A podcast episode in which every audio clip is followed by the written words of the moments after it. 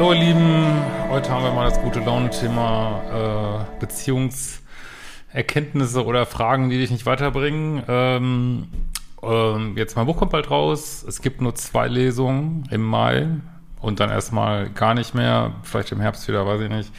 Vielleicht auch gar nicht. Ähm, wer weiß, was da wieder mit Carina ist und alles. Also ähm, holt euch Tickets, sind begrenzt. Äh, freue mich sehr mit euch den Buchrelease zu starten, wird sau cool in Jena und in Berlin Mitte.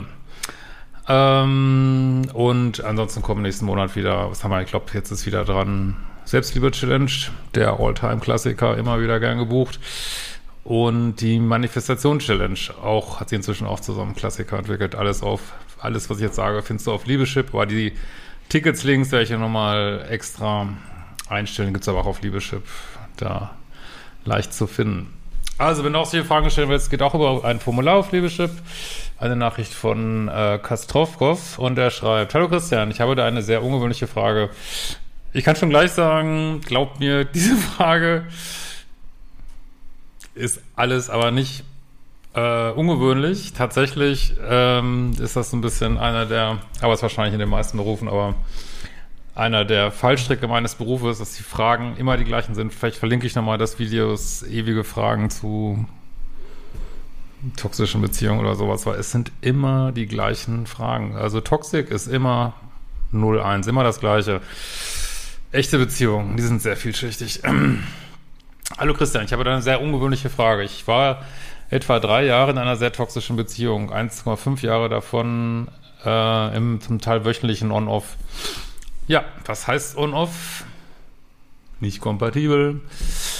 Äh, erst vor gut zwei Wochen waren wir noch zusammen und nach sechs Tagen Off-Beziehung war sie schon in einer neuen Beziehung. Ja, darf sie aber, ne? Off ist off, ne? Warmer Wechsel, äh, sie kannte ihn gerade mal zwei Wochen davor und nicht mal persönlich. Geht dich eigentlich, also ich will dich da jetzt nicht äh, triggern oder so, aber im Prinzip geht sich nichts an, ne? Also darf sie natürlich, ne? Ich verarbeite das bisher ganz gut, reflektiere auch viel mit deinem äh, Angeboten äh, oder Videos. Ich bin soweit stabil und denke kaum noch an das, was war. Aber darum, warum schreibst du mir dann? Scheinbar beschäftigt es ja doch noch ziemlich, aber ist ja auch in Ordnung. Äh, weil es schon in den 1,5 Jahren stetig weniger angefühlen wurde. Ich weiß, dass ich an etwas festgehalten habe, was niemals funktioniert hätte. Ich verarbeite halt auch mit der Erklärungssuche und das Ganze zusammen hat mir tatsächlich geholfen. Danke dir erstmal dafür. Eine Frage bekomme ich aber nicht aufgelöst. Ich habe zu diesem speziellen Thema auch nicht wirklich etwas gefunden. Wirklich nicht. Äh, eventuell wäre das auch ein Thema für dich in einem Vlog. Ich weiß 100% aus der Vergangenheit, dass sie klar toxisch ist und ziemlich sicher histrionische Züge hat. Leute, ihr seid keine Psychologen, äh, keine Ärzte, psychosomatischen oder sonst was. Glaubt mir, ihr könnt das nicht diagnostizieren. Und selbst wenn was, was bringt euch das? Dann müsst ihr euch gleich selber einen Zettel auf die Stirn kleben äh, und euch fragen, was habt ihr für eine für ein Label, dass ihr jemand datet, der Persönlichkeitsstörung hat oder Züge von Persönlichkeitsstörung. Natürlich haben das viele Menschen, natürlich ist es bekannt, ist ja einer der, äh, der, der, wie soll ich mal sagen, definierende Punkte von Persönlichkeitsstörungen, dass die Probleme machen in Beziehungen. Ja, aber was bringt euch das? Äh, es gibt nur eine Frage, die, warum mache ich das mit? Das ist die einzige Frage. Äh, sie verhält sich sehr auffällig und fast alle Punkte ICD-10 passen. Ich bin kein Psychologe und habe nur diesen Index. Ja, es gibt Gründe, warum man das lernt. Und auch üppig lernt und mit viel, viel Anlauf lernt und so weiter, äh, weil es eben nicht einfach an so einem Index festzumachen ist. Ne? Vor allen Dingen nicht, wenn man selber damit jemand zu jemandem in einer Beziehung war. Ne? Aber gut, nehmen wir mal an, das wäre so meinetwegen. Aus vielen vorhergegangenen Nachrichten, was ich so mitbekommen habe in der kurzen Zeit, betreibt ihr Neuer sicher auf sicher diese krankmachende Love-Bombing Deshalb war ich auch ziemlich schnell abgeschrieben. Shit happens. Versteh mich nicht falsch, für mich ist das Ding fast durch. Aber du schreibst mir doch. Äh, was denkst du von dieser Mischung? Sie toxisch, histrionisch und eher Lovebombing. Und kann da tatsächlich was aus der Beziehung werden? Da sind wir doch schon wieder bei einer sehr normalen Frage. Äh, kein Kontakt, keine Information. Es geht dich nichts an und du solltest es auch nicht verfolgen. Es tut dir einfach nicht gut. Gegensätze ziehen sich an oder ist es ein Scheitern früher oder später? Ja, das ist eine der häufigsten Fragen, die ich immer wieder gestellt kriege. Deine Einschätzung würde mich sehr interessieren. Also, aber du kriegst eine Antwort. Wer macht Lovebombing? Lovebombing macht so ziemlich jeder, der ein unsicheres Bindungssystem hat. Lovebombing ist eine der verbreitetsten Sachen, ist auch klar, es gibt so Lovebombing und so Lovebombing und ist aber nicht unbedingt das Schlimmste von allem, sondern wirklich nicht. Und das machen alle, die einen unsicheren Liebeschip haben.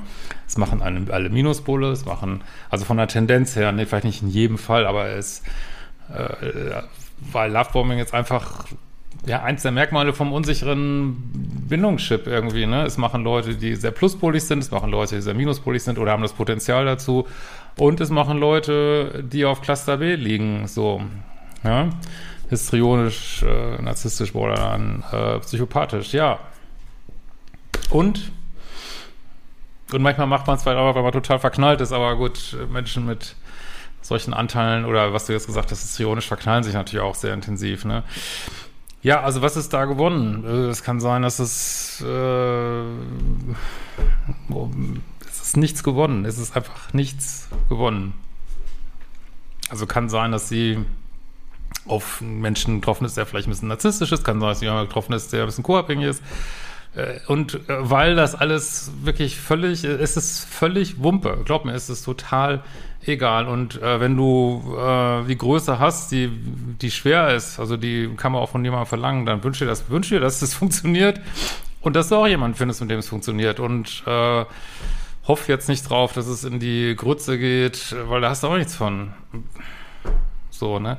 Für euch heißt es einfach, on-off heißt einfach, dass ihr beide nicht zusammengepasst habt. Und äh, sicherlich ist es so, dass Menschen, die uns, also so bestimmte Themen haben, die du vielleicht getroffen hast oder auch nicht getroffen hast, äh, dass es denen schwerfallen wird, eine sichere Beziehung zu führen. Ja, aber es ist nicht dein, es steht nicht mehr an dir an, jetzt das zu verfolgen oder ihr was jetzt menschlich ist, was ja auch nicht so geschrieben, aber womöglich dann zu hoffen, dass es nicht funktioniert, äh, ja, damit du dich vielleicht besser fühlst oder ich weiß, es ist total menschlich, aber wenn wir ganz ehrlich sind, weil ich kenne das auch, ne, also nicht, dass ihr mich jetzt falsch versteht, aber letzten Endes ist es doch ein Ego-Ding, ne. Also sei froh, dass es vorbei ist, das ist ja äh, unmenschlich äh, und off und ja, gib die ganze Energie darauf, dass du jetzt eine schöne Beziehung findest oder ein, oder ein schönes Single sein. Ähm, und nicht da rein zu überlegen, was mit dir ist. Wir sehen uns auf der Lesung.